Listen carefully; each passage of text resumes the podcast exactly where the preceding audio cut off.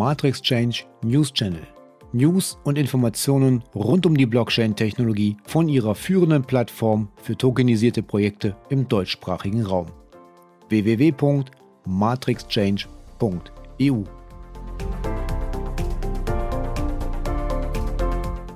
Herzlich willkommen zum Matrix Change Podcast. Schön, dass Sie wieder einschalten. Mein Name ist Holger Kuhlmann und hier gibt es wieder die News zum Wochenstart.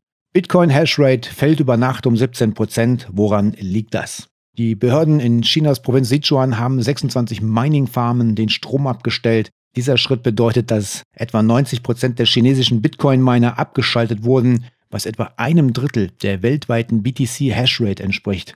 Die Miner nutzten den überschüssigen, billigen Strom aus Wasserkraftwerken, der von riesigen Dämmen erzeugt wurde. China denkt, dass das Bitcoin-Mining eine riesen Energieverschwendung sei und nichts Nützliches produziert werde. Befürworter behaupten, dass eine Verwendung des Zahlungsnetzwerks darin besteht, Menschen zu helfen, Überwachungsstaaten wie China zu umgehen. China ist natürlich daran interessiert, den digitalen Yuan zu promoten. Er steht in den Startlöchern die chinesische Zentralbank People's Bank of China plant den digitalen Yuan während den Olympischen Winterspielen 2022 in Peking zu verwenden. Es könnte der erste Test für Chinas digitale Zentralbankwährung sein mit internationalen Nutzern. Außerdem verschärft China seinen Kurs gegen privatwirtschaftliche Kryptowährungen wie Bitcoin. Heimische Banken und das riesige Fintech-Unternehmen Ant Group seien aufgefordert worden, keine Dienstleistungen für den Kryptohandel mehr anzubieten, teilte die chinesische Notenbank am Montag in Peking mit. Viele Digitalanlagen reagierten mit deutlichen Kursverlusten auf diese Nachricht.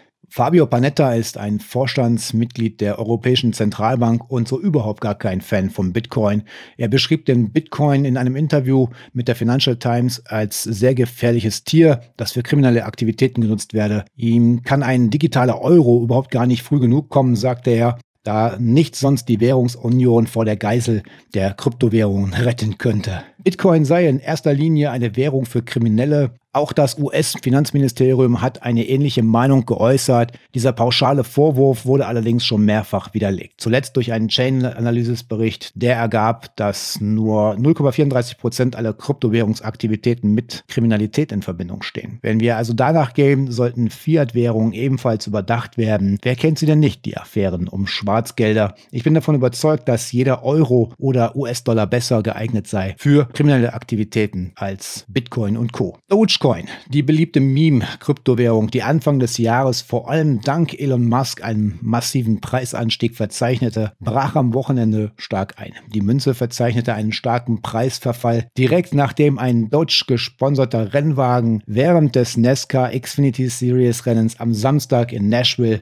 gegen eine Wand prallte. Ja, somit ist dieser Meme-Coin sprichwörtlich gegen die Wand gefahren, zweistelliger Kursverlust am Wochenende. Pünktlich zum Sommer befinden wir uns im Kryptowinter, denn die Kurse fallen wie die Temperaturen im tiefsten Winter. Dies sollte allerdings kein Grund zur Beunruhigung sein, denn der Kryptomarkt funktioniert gänzlich anders, als wir es vom Aktienmarkt gewohnt sind. Es gab zuletzt viele positive Meldungen zu Bitcoin, was den Kursverlauf aber nicht positiv beeinflussen konnte. Plan B schreibt seinen mehr als 575.000 Twitter-Followern, Bitcoin ist unter 34.000 ausgelöst durch Elon Musk Energiefahrt und Chinas Durchgreifen beim Mining. Der pseudonyme Top-Analyst Plan B ist sehr optimistisch eingestellt und erwartet einen starken Kurseinstieg bis zum Dezember. Sein Worst-Case-Szenario Bitcoin liegt bis August wieder bei über 47.000 Dollar und steigt bis Dezember auf über 135.000 Dollar. Ich persönlich denke, dass der Kryptowinter noch etwas andauert und auch die alternativen Kryptowährungen weiter unter Druck stehen und wir auch da noch fallende Kurse sehen. Aber langfristig gehen die Kurse auch wieder nach oben. Wer sein Anlageportfolio gerne etwas diversifiziert, investieren möchte, dem empfehle ich das Matrix Change Baskets M18 Portfolio. Das Matrix Change Baskets M18 Portfolio bietet bereits mit einer Anlage ab 500 Euro die Möglichkeit, in tokenisierte Projekte der Matrix Change zu investieren. Ihre Chancen und Risiken sind in dieser Anlageklasse sehr ausgewogen. www.matrixchange.eu unter dem Reiter Invest finden Sie alle Informationen zu den Portfolios.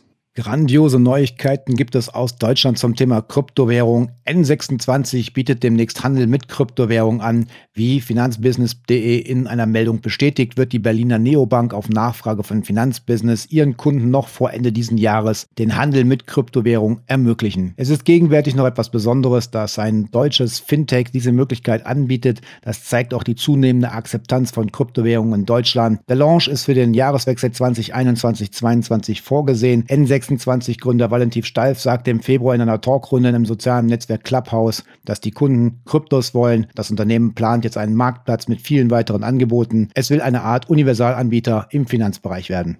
Ja, wer sich mit der Kryptowelt etwas näher beschäftigte, hat sicherlich vom Hype der NFTs gehört.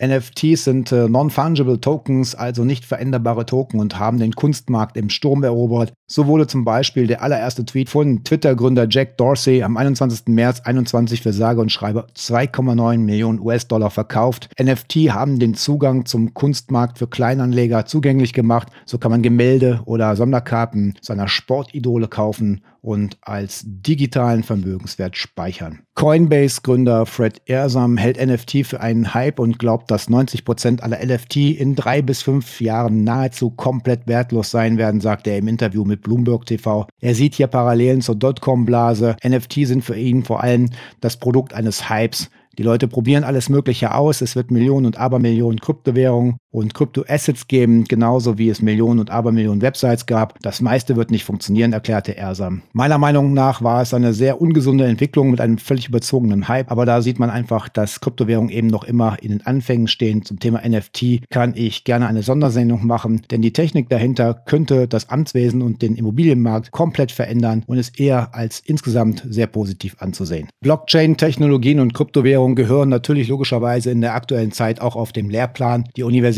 Basel, Unibas, bietet seit 2017 Blockchain-Kurse an, von Kursen über Bitcoin und Public Ledger oder Smart Contracts bis hin zu Seminaren, die tiefer in fortgeschrittenere Themen eintauchen. Studenten haben die Möglichkeiten, die Grundlagen dieser vielversprechenden Technologie zu erlernen. Die große Anzahl der Kursteilnehmer ist ein immenser Motivator für das ganze Team, das unzählige Stunden damit verbracht hat, den Kurs für diesen Schritt vorzubereiten. Das Tempo, mit dem er sich rund um den Globus verbreitet hat, hat uns am meisten überrascht. Das ist das Schöne an einem solchen Format. Die Bildung ist offen für alle, die sich dafür interessieren. So Professor Dr. Fabian Scher, Unibas Dozent für Blockchain-Kurse. Die Vorlesungsvideos sind auf ihrem YouTube-Kanal und einer neuen Plattform namens Crypto Lectures zugänglich. Alle Vortragsfolien und zusätzliche Ressourcen werden in einem Open Source Git gepflegt. Das Ziel ist es, allen Interessierten qualitativ hochwertige Inhalte zur Verfügung zu stellen. Das Ganze ist noch völlig kostenlos dazu. Den Link zu dem englischsprachigen Kurs habe ich in die Shownotes gepackt. An dieser Stelle sollte jetzt ein Special zum Thema Tokenisierung kommen, aber aus organisatorischen Gründen musste ich das jetzt noch etwas zurückstellen. Die Folge wird natürlich zeitnah nachgeholt. In der Zwischenzeit empfehle ich einen Blick auf www.evodrinks.com unter dem Reiter EVX Token. Ihr könnt euch mit dem Erwerb eines EVX Token einen Einkaufsvorteil für den Evodrink sichern. So, das waren die News zum Wochenstart. Ich wünsche allen Zuhörern und Zuhörerinnen eine schöne Woche. Mein Name ist Holger Kuhlmann und ich verabschiede mich. Hat Ihnen die Ausgabe gefallen? Dann folgen Sie uns in den sozialen Netzwerken und hinterlassen Sie uns ein Feedback. Sie finden uns unter Matrix Change auf Twitter, Instagram, LinkedIn und Facebook. Wir sagen Danke, bis zur nächsten Ausgabe.